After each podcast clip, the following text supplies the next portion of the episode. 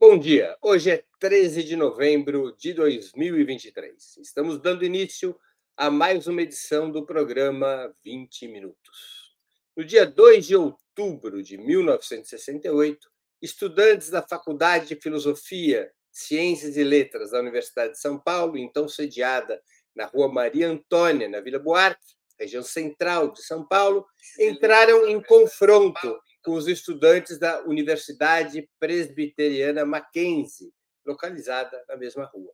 Enquanto os estudantes da USP eram liderados por forças de esquerda, os do Mackenzie eram chefiados pela extrema-direita, vinculada ao comando de caça aos comunistas.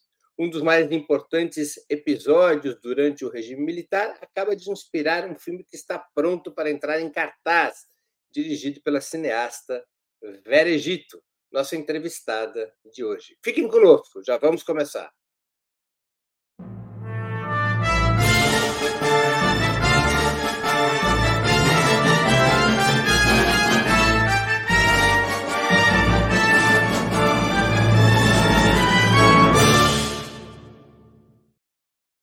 Bom dia, Vera. Muito obrigado por aceitar nosso convite. Uma honra ter sua presença no 20 Minutos. Bom dia, Breno. Eu que agradeço. Pera, antes da gente começar, vamos exibir o trailer do filme para que as pessoas possam ter uma palhinha do que, que as esperam no cinema. Bora Bom. lá, Laila, pedir aqui a nossa produção que coloque o trailer no ar.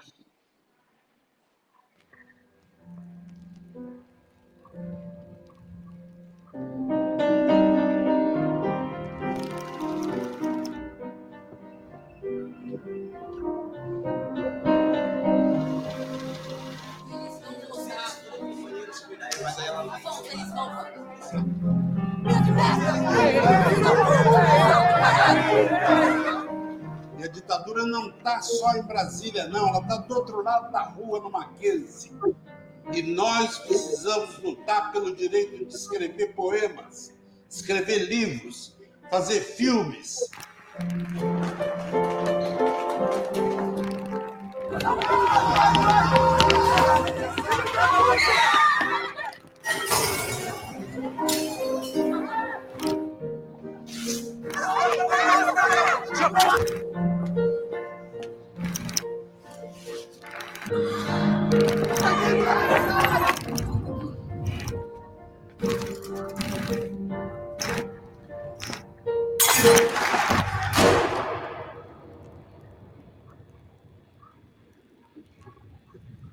Muito bem.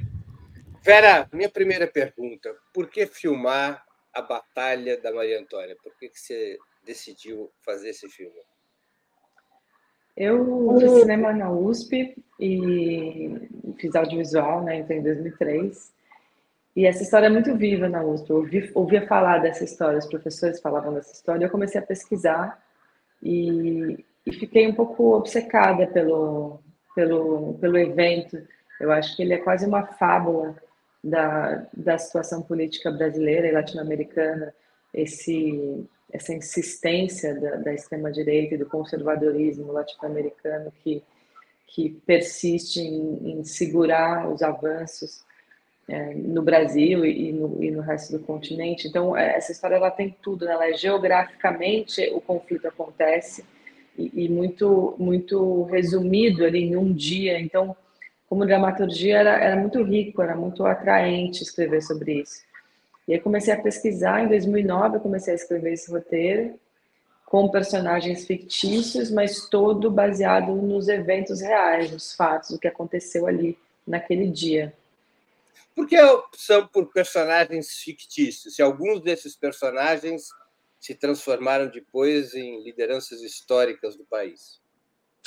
Porque justamente porque eu acho que quando você escreve sobre a biografia de alguém, você tem um compromisso muito grande com, com, com a história daquela pessoa, né? E aí é preciso aí sim fazer uma biografia, uma cinebiografia. É, como o meu, o, o, meu biografado era o evento, né, era a batalha, eu queria ter liberdade para mexer ali com os personagens, então criar, por exemplo, tramas de amor, tramas amorosas, tramas de ciúme, tramas de que, claro, se eu estou escrevendo sobre, com o nome de uma pessoa real, eu não posso fazer isso, né? Eu não posso dizer que tal pessoa ficou com outra pessoa se isso não aconteceu. Então eu queria ter uma liberdade para construir as tramas pessoais vinculada aos eventos reais, ao que de fato aconteceu ali enquanto evento histórico. Então essa foi a minha a minha opção, ter essa liberdade dramatúrgica assim. Eu acho que falar sobre a biografia de alguém, ainda mais pessoas tão importantes para nossa história, é algo aí eu teria que me concentrar nessas biografias, sabe? E eu queria me concentrar no evento. Agora, os personagens do filme, ou alguns dos personagens, eles são inspirados nas personalidades reais. Acho que durante a pesquisa eu, eu, eu, fui cruzando com muitas biografias que me, que me arrebataram. Então, acho que sim, acho que tem elementos ali é, inspirados em, em, vidas, ou pelo menos em passagens dessas vidas naquele momento. E aí sim, tem muita, tem muita gente. Eu conversei com algumas pessoas também é, ao longo desses anos. É, uma das pessoas que eu conversei foi o professor Franklin Leopoldo, que estava na batalha, hoje é professor da USP. E, e, uma das coisas que ele me pediu foi que me pediu. Eu perguntei o que, o que para ele, perguntei para o Zé Dirceu também que eu conversei durante o processo, o que, que eles gostariam de ver num filme que retratasse a batalha. E o Franklin me disse que ele gostaria que ficasse claro que que o CCC não era um grupo de estudantes, que o CCC era uma milícia da ditadura, que não, que, que não era uma briga entre estudantes. Né? De um lado, sim, você tinha os estudantes da filosofia, do outro lado, você tinha um braço armado da, da ditadura militar. Quando você foi preparando o filme, preparando o roteiro, você teve acesso ao Frank Leopoldo e a outros personagens, então, reais da Batalha da Maria Antônia apenas personagens do lado dos estudantes da Faculdade de Filosofia ou também personagens do lado do Mackenzie? Eu tentei em algum momento, mas é muito difícil falar com essas pessoas, eles não querem falar ainda mais comigo. é, o Mackenzie também não quis conversar sobre possível, uma possível filmagem lá, não quis nem receber a gente, então é um grupo que é muito fechado, aparentemente, ao diálogo. Agora, do lado dos estudantes é, da FEFELESH, da Faculdade de Filosofia, Ciências e Letras da USP. Você entrevistou que, que quais foram as entrevistas que você considera que foram importantes para o filme? Ah, eu acho que foi muito muito essencial falar com, com o Zé, com o Zé Dirceu, que estava lá. Foi uma conversa, foi muito bonita, assim, foi uma conversa durante a pandemia. A gente passou um tempão assim numa videochamada e eu acho que ele trouxe a, a vibração daquele momento. Eu perguntei o que, que era, por, que, por que, que os estudantes não abandonaram o prédio? E ele falou que ele era o nosso QG, era onde a gente estudava, debatia, se conhecia. A escola de filosofia em 68 era o, era, era o nosso ideal, não tinha como abandonar aquele prédio. E, e o Zé me, me, me contou também das, das, das, dos conflitos ali constantes entre os, entre os CCC e os estudantes da filosofia e ali dos arredores, né? Então você pensar que o centro da cidade naquele momento era era como uma um quartier latam, é, é, francês, tinha um monte de faculdade ali, né? Então tinha a FAO, Maranhão, era ali na Rua de Simas, tinha a Fera na Vila Nova, a, o Lago de São Francisco já era ali, né? Há muitos anos, claro. Então você tinha uma reunião, uma efervescência de estudantes ali da USP naquele, naquele, naquela região. E foi um projeto da ditadura levar todo mundo para o Butantã, né? tirar os, os, os, tirar os estudantes do centro da cidade, onde eles faziam muito barulho, e isolar eles naquela época num lugar que era, que era realmente isolado, que era do outro lado do rio, que foi onde eu estudei, no campus da, do Butantã. Então, esse também foi um projeto consciente da ditadura. É, a escola de filosofia é fechada no dia da batalha, e, e aquele prédio ali da Maria Antônia só vai reabrir quando acabar a ditadura para quem não é de São Paulo, é, quando a Vera fala em isolamento dos estudantes da USP, é isolamento mesmo. A cidade universitária aqui em São Paulo, hoje ficou perto porque a cidade cresceu, mas ela fica muito distante da região central e isso foi feito para esvaziar a capacidade de mobilização dos estudantes. Aqui em São Paulo, só duas faculdades permaneceram em regiões centrais: a Faculdade de Direito, que fica ali no Largo São Francisco, e a Faculdade de Medicina, que fica na Avenida Doutor Arnaldo. Todo o resto, especialmente o QG do movimento estudantil, foi tudo transferido para ali para a é, cidade. Foi, foi destruído, né? Foi des, des, desmobilizado, né? A repressão também, as cinco é logo depois da batalha, em 68, e aí realmente cai todo mundo na clandestinidade, a, a esperança de ter um movimento pró-democrático institucional é, é, é assassinada pela ditadura. É, quando você quando você entrevistou é, personagens que participaram da, da Batalha da Maria Antônia, é, isso teve uma isso foi de, de, teve uma importância decisiva para o teu roteiro, quer dizer, de alguma maneira você acha que o roteiro tem uma lealdade aos fatos bastante ortodoxa? Acho que tem uma lealdade aos fatos que não veio exatamente das entrevistas. As entrevistas elas vieram com uma vontade de captar uma uma sensação, uma emoção ali daquele momento, né? O Zé, por exemplo, me fala quando eu perguntei o que, que você gostaria que, que, de ter, de ver num retrato desse, desse evento, ele falou: eu queria que a minha geração fosse retratada como ela era. E eu falei: como ela era? Ele falou: era uma geração. A gente não tinha medo, velho. E a gente amava muito o Brasil. Então, essa, esse relato, ele está permeado no filme. Eu acho que o filme, eu tentei retratar personagens que amassem muito o Brasil e que, e que não tivessem medo. É, agora, os fatos em si, então você tem o roubo da urna, é, do, do, do, plebiscito Michael Zaid, é, tem o, o, pedágio dos estudantes, que foi o início ali do, da batalha, é, a aluna que vai buscar ajuda com, com os alunos da, da, Santa Casa, tudo isso são relatos que eu fui tirando dos livros que tem sobre, sobre o momento, reportagens da época, tem um documentário também que chama, que chama A Batalha da Maria Antônia, que, que conta vários, várias facetas ali do conflito, então é, os acontecimentos do roteiro eles vêm muito dessa pesquisa assim. É, é, uma ficção então tem algumas liberdades. Então por exemplo o, o, o, sequestro da urna o CCC sequestra a urna que passa por dentro do Mackenzie. Isso aconteceu de fato não no dia da batalha aconteceu um pouco antes. Eu coloquei tudo no mesmo dia é, para deixar mais emocionante mas é real é uma coisa que de fato aconteceu. O que, que provoca a batalha da Maria Antônia para nossa audiência acompanhar a conversa Olha, a Batalha da Romário Antônia, ela vai sendo provocada ao longo dos, dos, anos, né? Você tem essa... A ditadura começa em 64, ainda ela vai aos poucos. Eu acho que hoje a gente entende melhor isso, né? Como um governante pode ameaçar a ditadura, ameaçar a democracia aos poucos, e a gente vai entendendo que aquilo é real ao longo dos anos, né? Então, a ditadura começa em 64, mas ela se coloca irremediavelmente mesmo em 68. E ao longo desses anos, 64 a 68, o movimento estudantil sempre vigoroso no Brasil, sempre em defesa de um Brasil mais democrático, vai se tornando cada vez mais oprimido ali. E do outro lado da rua, você tem uma, uma universidade que já tem uma tendência mais conservadora, com esse núcleo que vai crescendo ali paramilitar, que é o Comando de Caças Comunistas, e essa, essa hostilidade ela vai crescendo ao longo dos anos. Então, você tem o evento quando, quando invadem o Arena, o Teatro de Arena, que é ali embaixo, né, duas ruas para baixo, e, e, o CCC faz isso, o CCC agride os atores do, da peça de teatro.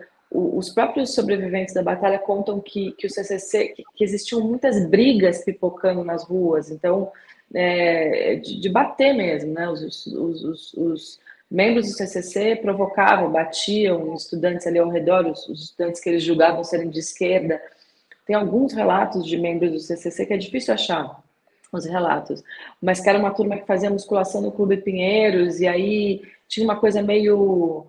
Nos anos 90 tinha isso, eram os, os, os pit boys, né? Os meninos que saem para brigar mesmo na rua, tem esse intuito de sair para brigar, de sair para bater nos outros. E aí, nesse caso, é, aliados ali a uma ideologia política. Então, essas hostilidades elas vinham acontecendo ao longo desses anos. No dia da Batalha da Romaria Antônia, os estudantes do movimento estudantil estão recolhendo dinheiro para o Congresso de Biúna, que vai acontecer dali a pouco. É, Porque o, no, a no... é dia 2 de outubro e o Congresso de Biúna é dia 13, né? é logo dias. depois.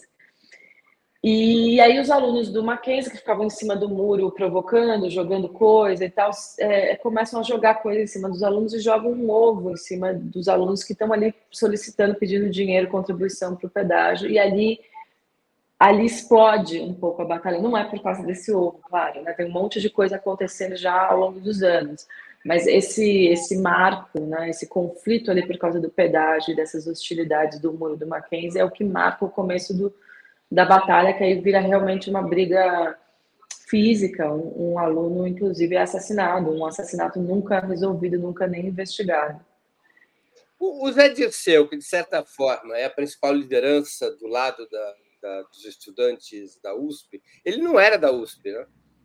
Não, ele não era da USP, ele era um líder estudantil, estava é, na PUC, né? Mas é, o que acontece é que a escola de filosofia naquele momento ela era um, um centro nevrálgico do movimento estudantil. Então, muitos alunos, inclusive que não eram da filosofia, frequentavam a escola, os debates na escola, os encontros, grupos de estudo. É, o, o, próprio Franklin falou isso, que, que existiam muitos grupos de estudo, muitos grupos de debate lá. Então, você entrava no saguão da filosofia, estava todo mundo chamando, ah, vai ter grupo de estudo agora tarde, vai ter debate, não sei o quê. Então, você imagina um momento em que não existia nem celular, nem internet, né? Os debates, os encontros eram muito importantes, eram essenciais. O próprio aluno que é assassinado, ele é do Marina Sintra, era um, era um aluno secundarista. Marina Sintra ali na Consolação, né? também duas quadras da, da, da Escola de Filosofia. O Zé naquela época, era presidente da União Estadual dos Estudantes. Sim e candidato a presidente da Uni, né? É, e logo depois ele é preso, né? Um pouquinho depois disso, assim. E... É. Enfim, acho que é uma, é uma história que algumas pessoas já ouviram falar, talvez em São Paulo, mas eu acho que ela não é, não, não é tão conhecida no Brasil. E eu acho que ela marca realmente o fim da, da esperança de se debater e de se colocar contra a ditadura de uma maneira democrática, né? Depois da depois da batalha da Romaria Antônia a coisa fica muito feia, né? Porque é, e aí a gente entra nos um pouco Diga. um pouquinho depois já é o AI-5, né? Em 13, já é o AI-5. E aí acaba toda acaba as liberdades individuais, acaba o processo legal, né? Você passa realmente a ser preso sem nenhuma acusação formal e, e aí isso se estende durante muitos anos. E aí você tem um, uma radicalização também da resistência, né? A resistência entra para a clandestinidade, entra para a luta armada com mais afinco, porque também não tinha nenhuma outra opção é, que restasse. É, o filme enfim, o filme foi feito em 16mm, preto e branco, né? ele foi feito com a câmera que se usava na época para fazer um documentário. E eu acho que tem essa vontade de, de viver essa experiência com esses alunos, de, de estar tá ali com eles. É tudo em câmera na mão também, como se você estivesse ali no meio, vivendo isso. Agora, dos personagens que você entrevistou, que você pesquisou para fazer o filme, muitos deles depois foram para a luta clandestina, para a luta armada? Olha, dos que eu conversei, não. Dos que eu conversei, não. Você tem, tem uma personagem, por exemplo, que, que não, não se sabe se estava na batalha, mas que frequentava a filosofia é, e que foi uma guerrilheira muito importante, que é a Elenira Rezende. A Elenira era uma líder estudantil é, que, se, que, que, se encaminhou para a luta armada justamente porque por conta da repressão, por conta da falta de, de, de possibilidade de, de, se, de, de se dialogar. Né, Lenira, eu não tenho registros que ela estava na batalha, mas tem fotos dela na Maria Antônia, na escola de filosofia, bem naquela época. Ela foi, por exemplo, uma personagem real que, que eu li a respeito e, li a biografia e que ela não está no filme, mas ela ela está como inspiração para o filme. Tem uma coisa no filme que a gente pegou alguns figurinos icônicos de alguns personagens e reproduziu no filme. Então, a Helenira, por exemplo, a personagem Ângela, ela usa um figurino que é inspirado numa foto bastante icônica da Helenira Rezende. É, tem uma outra personagem que aparece ali aqui, que usa um figurino inspirado numa foto da Dilma, também Sim. uma foto de estudante da Dilma, tem uma camisa xadrez, um óculos, ela tem o mesmo corte de cabelo. Então a gente foi fazendo essas pequenas homenagens. O Hiroto, que é o fotógrafo, muitas das, fotos que aparecem nos, nos, créditos são desse fotógrafo, que é um estudante que estava ali na batalha. Ele aparece também em fotos de outras pessoas com a câmera na mão. Então tem um personagem que está sempre com uma câmera, que também é homenagem a ele, que traja ali um, um figurino parecido com o dele. Tem essas pequenas homenagens, assim, tem uma a Clara Buarque, que é neta do Chico Buarque, canta a música Roda Viva no filme. É, o Chico também não estava na batalha, ele, mas ele estudava é, arquitetura na época, naquele ano, na FAO. E, então ela toca violão ali ao lado de uma estudante da FAO, com a camiseta da FAO, que é bem icônica também. Fernando Moraes faz uma participação também como professor. É, o Fernando, inclusive, quando eu chamei ele para fazer uma participação, ele é, pediu para ler o roteiro. Eu fiquei super nervosa de mandar o roteiro para ele. E mandei, ele foi super generoso e tal, com, elogiou o roteiro, mas disse que ele sentia falta de ter mais sangue e mais sexo no filme. Eu falei, pô, sangue tem, tem ali no final, eu acho que é importante que essa violência exploda ali no final, mas sexo realmente ele tem razão, né? E aí eu construí uma cena de, de sexo que não tinha no começo da, do, do, do roteiro. E que tá lá e que é graças a esse toque dele, do professor Fernando. E claro, o texto dele é o texto dele. Ele falou: o que, que eu vou falar? Eu falei, imagina, você vou te dizer o que falar. Você vai, você tá dando uma aula, a câmera vai passar por você e você dá a sua aula do que, do que você quiser. E aí ele vem com um texto maravilhoso, né? Ele come... Aquele texto é todo dele, ele começa a falar e a câmera passa pela aula dele e vai embora. Deixa eu te fazer uma pergunta. Eu assisti o filme, é, embora não haja personagens reais, o líder ali, claramente, o Benjamin, é inspirado no Zé Dirceu. Eu fiquei com a impressão que a professora Leda é inspirada na Yara Evelberg. É real? Olha, eu acho que não. Eu, vou, eu sei que você está você tá curtindo história, essa história. Tem dois elementos aí da história que me, me fizeram lembrar da Yara. O primeiro elemento, que ela era professora, ela era mais velha do que a, a geração, vamos dizer assim, que a faixa geracional do Zé Dirceu. Ela era professora na filosofia e ela, o primeiro casamento dela foi realmente com um judeu ultra-reacionário que ajudou a polícia. Era um uhum. fato também, que é a personagem Leda. Não tem nada, não foi inspirada na Yara? Ah, eu acho que é, eu fico, mesmo mesmo o Benjamin, né? Falou, pô, Benjamin é o, é o, Zé. Eu falo, cara, não é o Zé. Assim, eu sei que é um líder estudantil, um galã ali. Ela também tem essa, essa coincidência, essa inspiração. Claro, eu conheço essa história, achei uma história incrível de se retratar ali, pô, botar um espião ali no meio, como é que isso ia reverberar entre os professores. Então, talvez a minha inspiração seja mais esses essas, esses relatos, essas coisas que aconteciam lá, do que a biografia dela em si, né? Porque, por exemplo, eu trabalhei num roteiro, num roteiro biográfico da Elis Regina, né? O roteiro não é meu só, eu colaborei. E aí, como é uma cinebiografia, você, você tem que ficar muito atento aos fatos, a quem fez o quê, quem entrou na vida dela em que momento. E, e, é um outro trabalho, é totalmente diferente, né? Quando eu, quando eu falo desse trabalho do Maria Antônia, é claro, várias biografias cruzaram eu falei, pô, isso aqui é interessante, isso aqui é legal de colocar. Mas aí as outras coisas não tem nada a ver, né? Porque não é a pessoa. Né? O próprio Benjamin ali eu criei romance, criei uma disputa, criei coisas que não tem nada a ver com, com a história do Zé, ou não, tenho nem como acessar essa história né, na vida de alguém.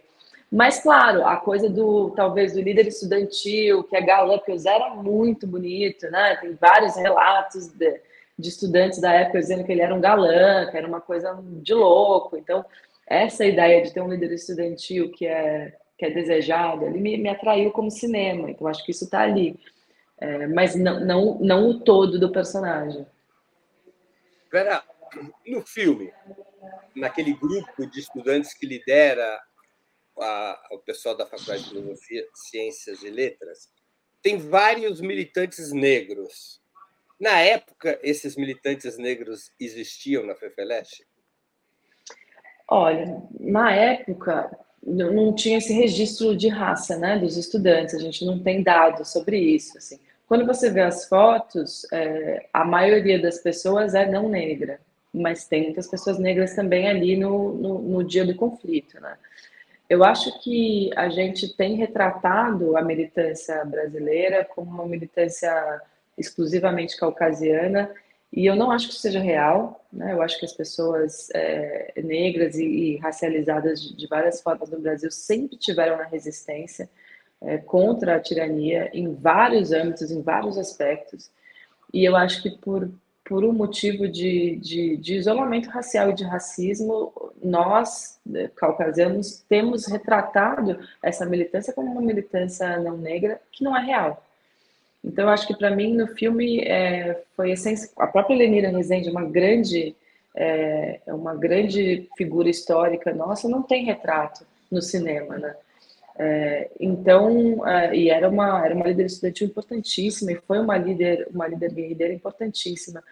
Então, eu acho que é isso, eu não tenho registro se havia né, é, é, alunos negros ou não naquele momento, mas acho que não tem cabimento a gente retratar a militância brasileira sem colocar ali essa diversidade racial, porque todos os avanços políticos brasileiros tiveram participação é, fortíssima dos movimentos negros. Mas, especificamente, a Faculdade de Filosofia da USP, ela não era uma faculdade ultra elitizada e relativamente, vamos dizer assim, na sua composição Claro, eu acho que o ensino superior brasileiro ele, ele sempre foi racista, né? Esse apartheid brasileiro ele, ele acontece ah, desde, desde que o Brasil começou, né? Agora, com as cotas, é, né, o apartheid está começando a ser combatido de uma maneira mais séria. É, agora, quando você vê as fotos, a, a, a escola de filosofia ela era aberta ao debate. As pessoas entravam lá, quem quisesse entrar. Então, existia uma diversidade ali dentro, isso, enfim, nas pesquisas, de pessoas que talvez nem, nem tivessem matriculadas em nenhuma universidade, mas participavam do debate.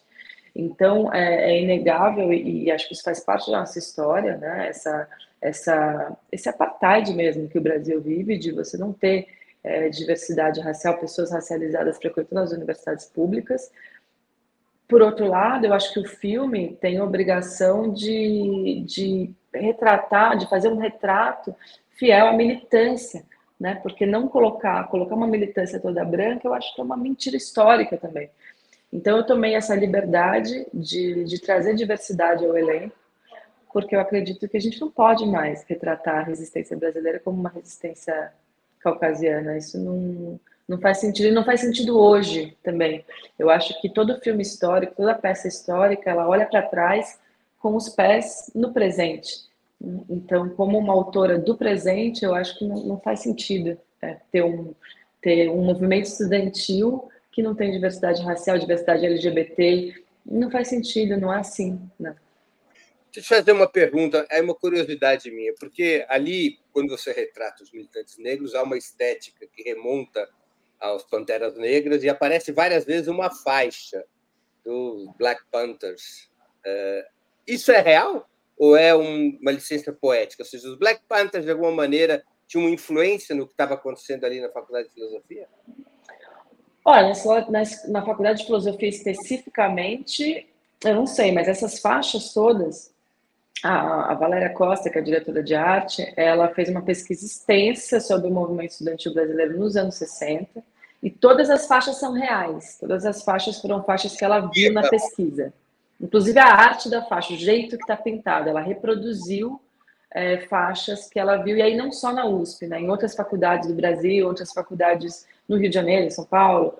É, então, sim, os Black Panthers tinham uma influência, sim, claro, tinha uma, um diálogo né, entre o movimento, entre a resistência negra brasileira e a resistência norte-americana, e, e, isso está ali como uma, como uma homenagem, uma referência, né? E, e, acho que a estética também, né, os cabelos, a roupa, eu acho que, que é uma estética que também é referência estética no Brasil e no mundo, né, se tornou uma fortíssima referência estética da moda e da política no Brasil e no mundo. Então, como eu te disse, é uma maneira, os figurinos e, e as faixas, uma maneira de, de trazer aquela época para dentro da universidade, porque o filme se passa todo em um dia. Né? A gente não abarca a história né, o, o entorno da história, ela está toda concentrada ali. O maio de 68 francês não tinha influência naquele ambiente? Tinha total, né? E eu acho que, de alguma forma, é, a escolha daquele prédio do Ramos de Azevedo, a gente não filmou na, na Maria Antônia, não é possível, a Maria Antônia está muito descaracterizada, a rua em si, né, muito modernizada, o único prédio realmente conservado é o da, é o da filosofia, externamente, internamente ele é um espaço expositivo, então ele também não tem mais o, a dinâmica de uma escola. Então a gente não, não filmou lá, a gente filmou no, no pátio do colégio, na Secretaria de Justiça, que é um, um T ali, um quarteirão bastante preservado da, da, do, do, de São Paulo, né, com fiação subterrânea, então era um lugar que a gente conseguia, inclusive, filmar internas e externas, porque o filme ainda tinha essa dificuldade. Como ele é todo em plano sequência, eu começo dentro da faculdade, vou para a rua, volto, eu precisava de um prédio que funcionasse dentro e fora. No cinema, geralmente a gente faz, filma a fachada num lugar e filma o interior em outro lugar, o que a gente acha interessante. Nesse filme não dava para dividir as coisas, tinha que ser tudo no mesmo lugar.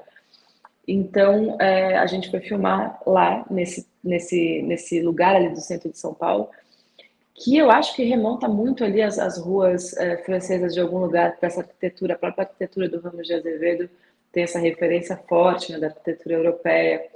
Então, e o próprio cinema também, que eu acho que o filme, de alguma forma, ele também faz uma referência, uma homenagem ao cinema dos anos 60, tanto no Vale Vague quanto o cinema novo, que era feito aqui no Brasil, que é uma, acho que uma resposta, talvez, ou, ou talvez a no Vale Vague seja uma resposta ao cinema novo, não sei, que trabalhava com, com, com o PB, né, com a câmera na mão, né, o, o, a Nouvelle Vague francesa, ela vem com essa revolução que hoje talvez seja difícil a gente entender, mas que é o, o filme ultrassensível, um filme que se podia se filmar na rua sem luz, sem luz artificial, e uma câmerinha menor, que aquela época, que é a câmerinha 16, que você podia levar na mão. Hoje ela parece grande, na época ela era bem pequenininha.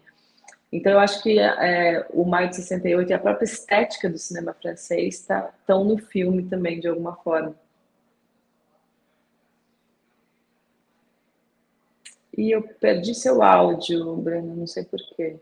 Porque eu, eu tinha desligado aqui, porque eu estou um pouco ah, tá gripado, eu estou tossindo, eu não queria atrapalhar a tua resposta. Guerra do Vietnã era outro tema importante na Maria Antônia?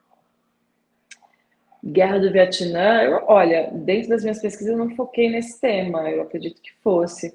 O que mais é, eu percebi ali de discussão, naquele momento da batalha especificamente, era a questão dos excedentes, então, é, as pessoas, muitas pessoas passavam no vestibular, mas não tinha vaga para estudar. E uma das, das lutas mais é, ferrenhas do movimento estudantil naquele ano era a absorção dos excedentes. Então, tinha que ter vaga na escola pública para quem é aprovado.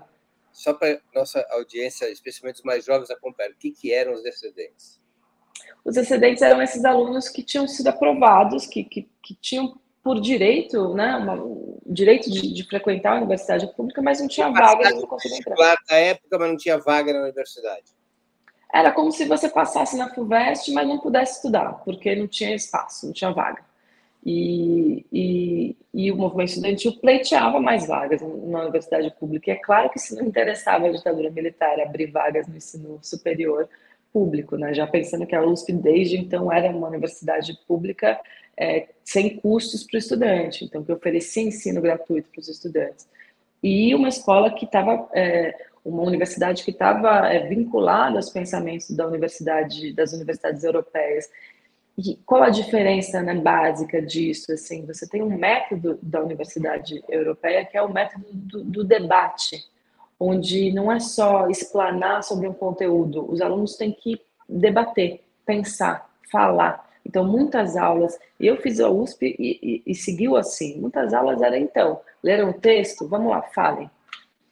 E aí você é obrigado a desenvolver um pensamento crítico, você é obrigado a se colocar em debate, a ouvir o que o outro fala, a, a, a, a se colocar, a explicar também por que, que você viu aquele filme daquela forma, ou leu aquele texto daquela forma. Então, é, a universidade tinha, sempre teve, a USP sempre teve esse, esse papel, e claro que não interessava para a ditadura que tivesse mais vagas. O outro, o outro tema muito debatido dentro da universidade naquele momento era o, o acordo MEC-USAID, que justamente era um acordo, USAID, esse, esse, esse, essa instituição de ensino americana, norte-americana, que ia fazer um acordo com o MEC para americanizar o ensino brasileiro. Então, os estudantes, ainda acreditando que a opinião deles valia, organizaram um plebiscito para se colocar contra o acordo, para dizer, olha, os estudantes são contra esse acordo, eles vão fazer um acordo que, que os próprios estudantes não querem. Ingenuidade eu digo porque, claro, ainda não estava tão claro que, que, a ditadura fosse ficar tão é, radical naquele momento. Então, esses, esses dois temas, tá pulando umas mensagens aqui, esses dois temas eram os temas principais, né? O, o acordo McUSAID e a absorção dos excedentes, Claro que naquele momento os estudantes acabaram perdendo as duas batalhas. Deixa eu te fazer uma pergunta, digamos, cultural. Lá pelas tantas tem uma festa no filme.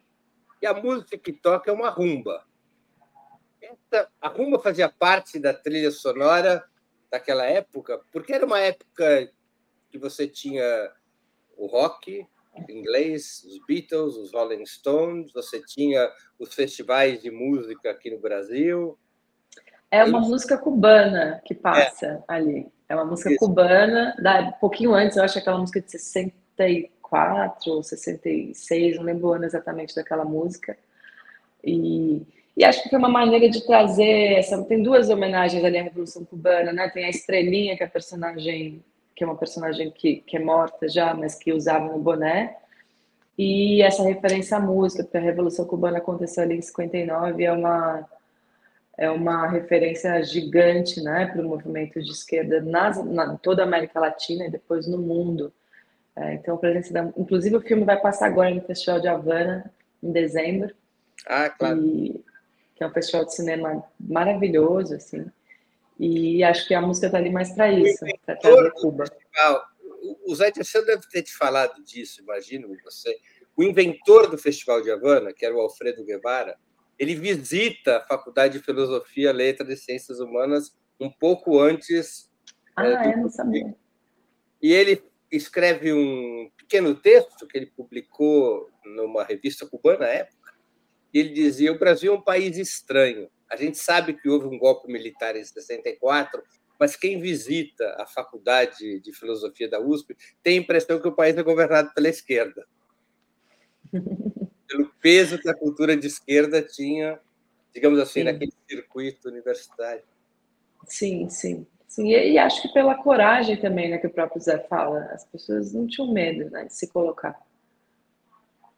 Agora, deixa eu te perguntar uma coisa.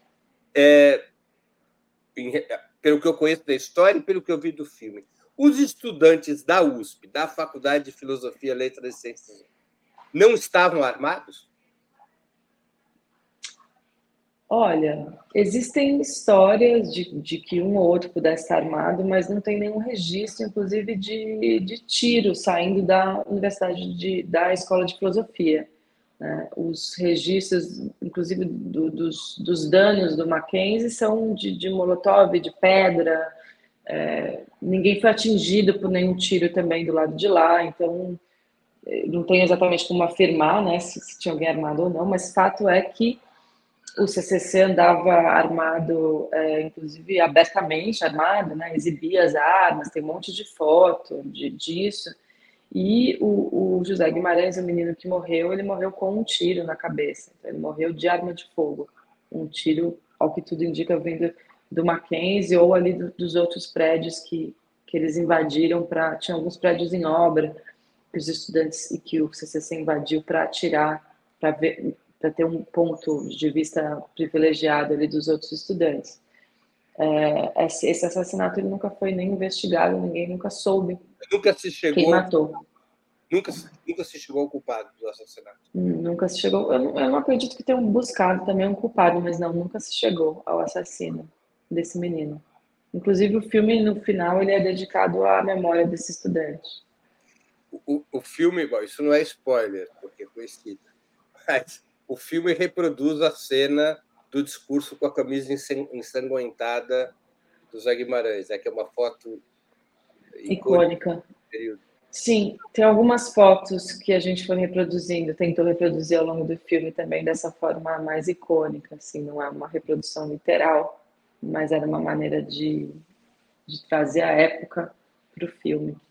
Deixa eu fazer uma outra pergunta também sobre o espírito da época ali tem pelo menos duas situações de amor entre mulheres.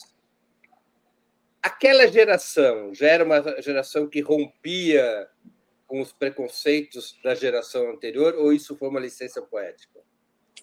Olha, eu acho que é, naquele momento, pelo menos o que, se, o que eu ouço dos relatos, inclusive das mulheres da época, é que a militância de esquerda era muito machista. Então, eu acho que, e ainda é, né? Mas assim, o mundo é machista, né?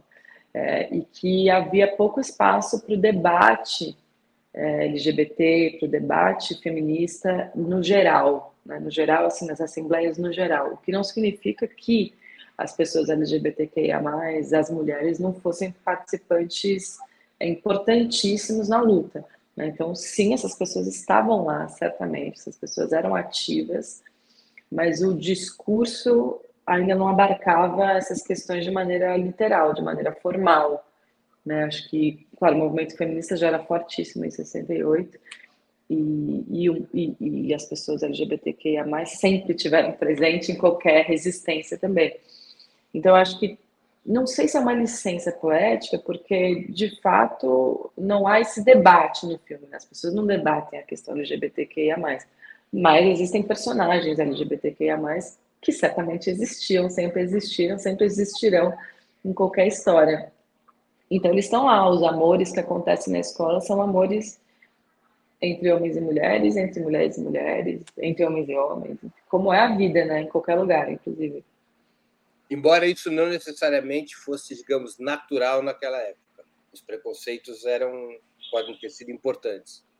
É, acho que natu é, natural, não, nat é natural sim, mas não, não fosse, é isso, acho que a, a militância não, não, acolhia esse debate, não acolhia é, essas reivindicações. Nesse sentido. Eu acho que tinha, é, eu acho que tinha uma impressão, uma, uma, um discurso que, que, infelizmente, algumas pessoas têm até hoje, né? De que, de que a luta de esquerda ela, ela, ela é maior do que o, as identidades, né? E, claro, quando você pensa na luta de classes, ela, ela é, é maior só no sentido porque abarca né, todos dentro de uma classe social. Porém, eu acho que hoje a gente já tem uma visão mais nítida de que dentro de uma classe social você tem grandes diferenças ali de, de privilégios e de acesso, a depender da sua raça, do seu gênero, da sua orientação. E, e claro, essas diferenças ali naquele momento não, não eram acolhidas, né? Hoje já são um pouco mais, mas o esquerdomacho é um, é um, é um personagem famoso até hoje na esquerda brasileira. Eu quero agradecer o comentário do José Roberto e da Kátia Marina Bom Jesus, contribuíram com o Superchat, e ele é ele próprio personagem é, da história. Sim, ele está aqui falando do tiro que matou o Zé Guimarães, sim. Né? É, ele aqui contando que estava, vou ler aqui a mensagem, eu estava lá na Filo USP nesse dia, o CCC ocupou um prédio em construção na frente de lá tiravam coquetéis Molotov. De lá saiu o tiro que matou o estudante secundarista. E também está acompanhando aqui nossa transmissão a Maria Cláudia Badan. Agradecer aqui a Maria Cláudia. Vera, por que esse seu interesse pela geração de 68? Você deve ser da geração dos netos de 68. Netos, filhos, eu sou de 82. É, eu acho que assim, eu acho que os anos 60 foram anos muito revolucionários em muitos sentidos, né? na arte, na política, na música, em tudo. Mas o que eu sinto é que eu, eu tirei meu título de eleitor com 16 anos, né? Comecei a votar cedo e os meus pais traziam o debate político muito vivamente para casa. Mas eram de esquerda? Eles sempre foram de esquerda, assim. É, minha mãe é filiada do PT desde, eu faz, desde, desde que eu nasci, lá, desde que eu me entendo por gente. São da geração 68? Não, meus pais são de 53. Eles eram muito novos. Ah, sim, não, eram muito novos, né? Assim, eles estão ali entre uma coisa e outra. Mas é, eu cresci num seio, claro, de, de progressista, né? feminista, progressista. E, e acho que é, a sensação que eu sempre tive foi que, e, e, inclusive essa sensação também meio caiu por terra, mas na minha formação, de que a gente tinha vencido, né, de que a democracia tinha vencido. Então, todas as histórias que eu via, os livros que eu lia, eu falava, pô, essa, essa, essa turma tão perto de mim é, sofreu muito. A repressão era muito violenta. O próprio filme, você vê essas, essas crianças, né? Uma turma de 18, 17, 19 anos sendo espancada, sendo presa, torturada. Porque lia um livro, fazia um discurso, assim, foi de uma brutalidade tão imensa e, e as pessoas resistir, resistiram tão bravamente. Você tem logo uma sequência, já tinha começado em 68, a guerrilha do Araguaia, como as pessoas se mantiveram firmes na resistência e eu me sentia usufruindo de algo que eu nunca nunca lutei para ter. E claro que, que agora há pouco tempo a gente entendeu que que nenhum direito conquistado está garantido, né? Que é conquistado, mas tem que se manter é, sendo defendido.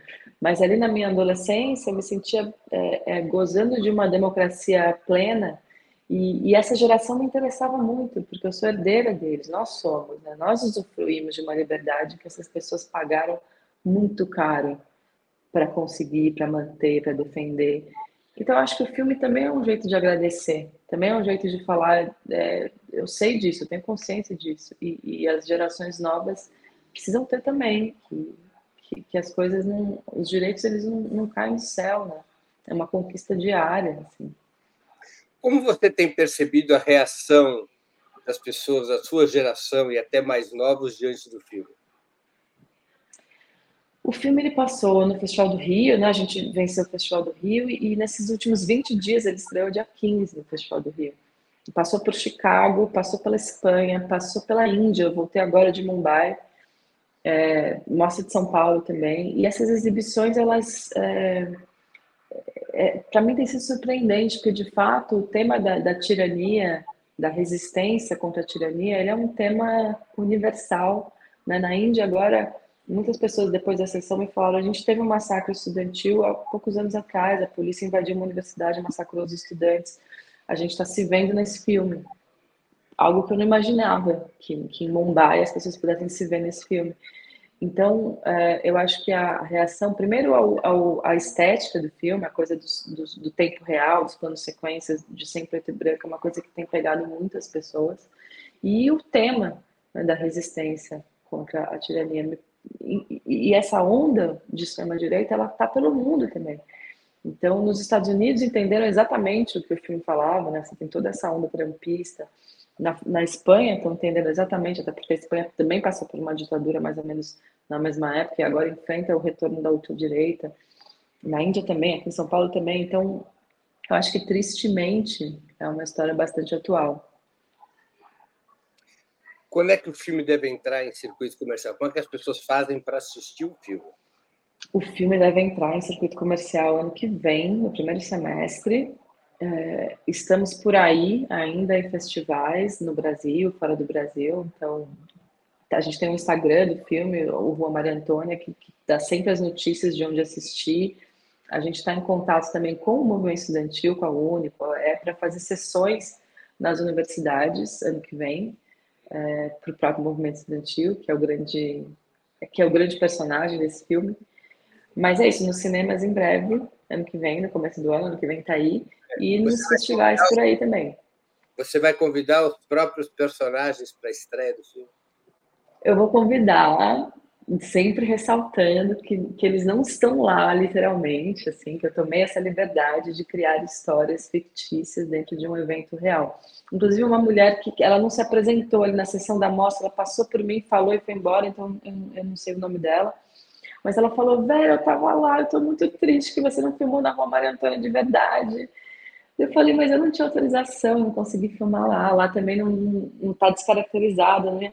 Ela, ai, não, não, eu queria que tivesse sido lá. E ela saiu, não consegui falar com ela direito.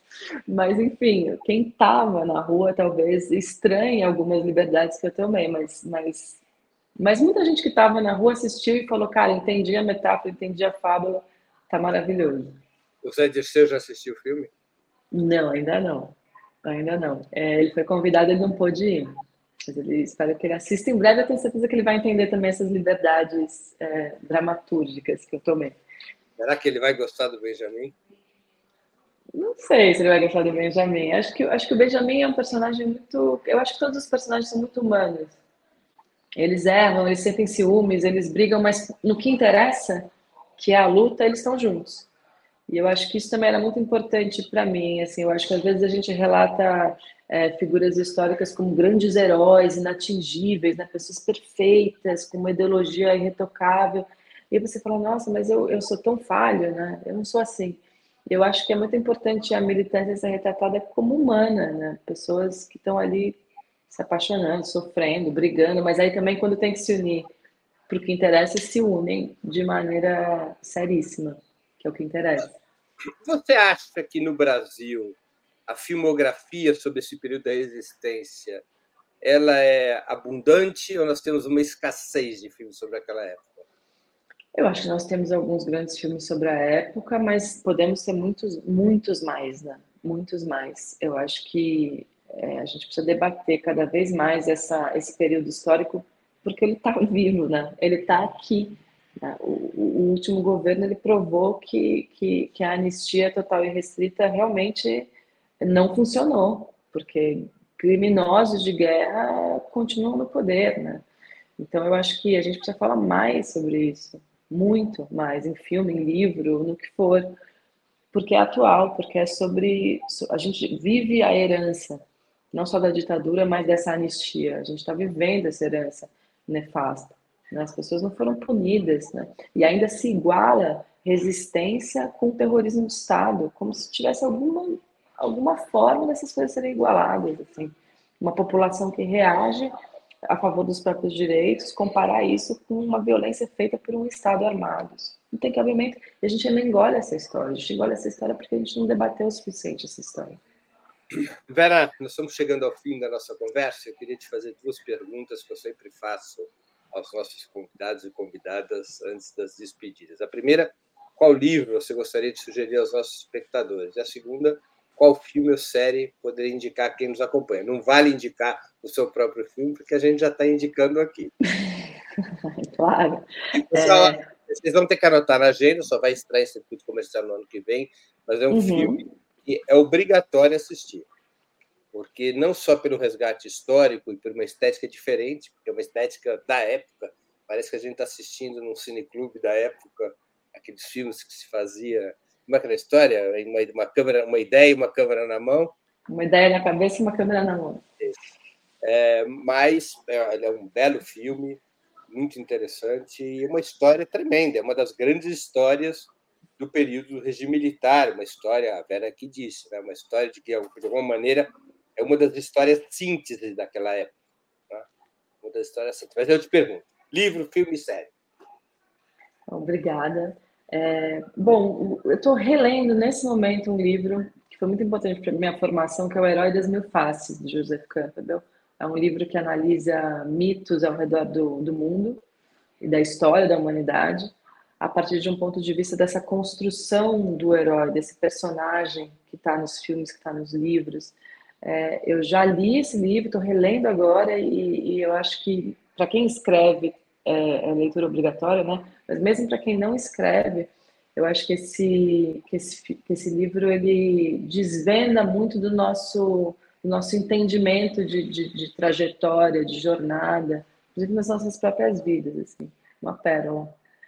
É, filme, tem tantos filmes para indicar, né? Mas um filme também que eu vejo e revejo muito e que eu revi há pouco tempo é, Gosto de Cereja, do Abbas Kiarostami, também eu recomendo como um filme da vida, assim, é um filme que, que fala sobre a persistência da vida, né? Por que persistir na vida? Por que persistir vivendo? E muito bonito, muito desse, desse cineasta é, referência iraniano, que eu acho que é um dos meus cineastas preferidos. E, e, eu acho que quem puder assistir esse filme, busque. É, é impossível não, não, não trazer esse filme para sua vida. E série, eu vou ser meio, meio suspeita aqui. Eu vou indicar uma série que estreia amanhã, que é uma série da, da Paranoide, que é produtora do Rua Maria Antônia também, da Batalha da Rua Maria Antônia.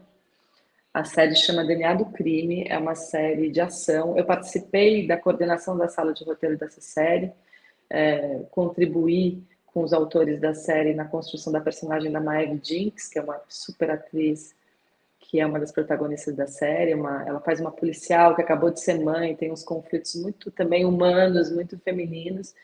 E a série é inspirada também em história real, que é a investigação é, a partir do DNA, que desvendou ali várias, várias organizações criminosas brasileiras então, uma história real super interessante, que eu também não conhecia até o projeto começar, e, e que eu acho que, que, acho que tem que assistir. Uma série de ação, assim, tá incrível, e que retrata aí essas questões polícia, policiais, do tráfico do Brasil de uma maneira muito interessante, muito comprometida e muito e muito e de entretenimento também, assim, que eu acho que é importante.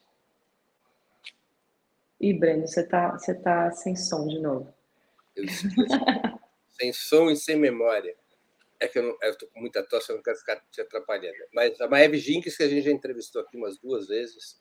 Aliás, eu quero sugerir uma, uma entrevista que a gente fez que tem a ver com o tema do filme da, da Vera, que é As Mulheres na Luta Armada, que é exatamente a entrevista que a gente fez com a Maria Cláudia uh, Badan.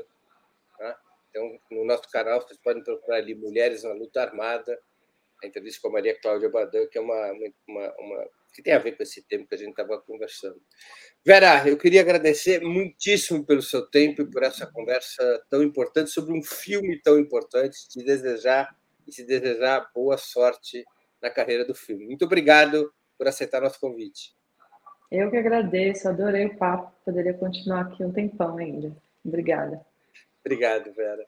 Também agradeço a todos e todas que assistiram a esse programa, em especial aqueles e aquelas que puderam fazer contribuições financeiras ao nosso site e ao canal de Ópera Mundi no YouTube. Sem vocês, nosso trabalho não seria possível e não faria sentido. Um grande abraço a todos e a todas.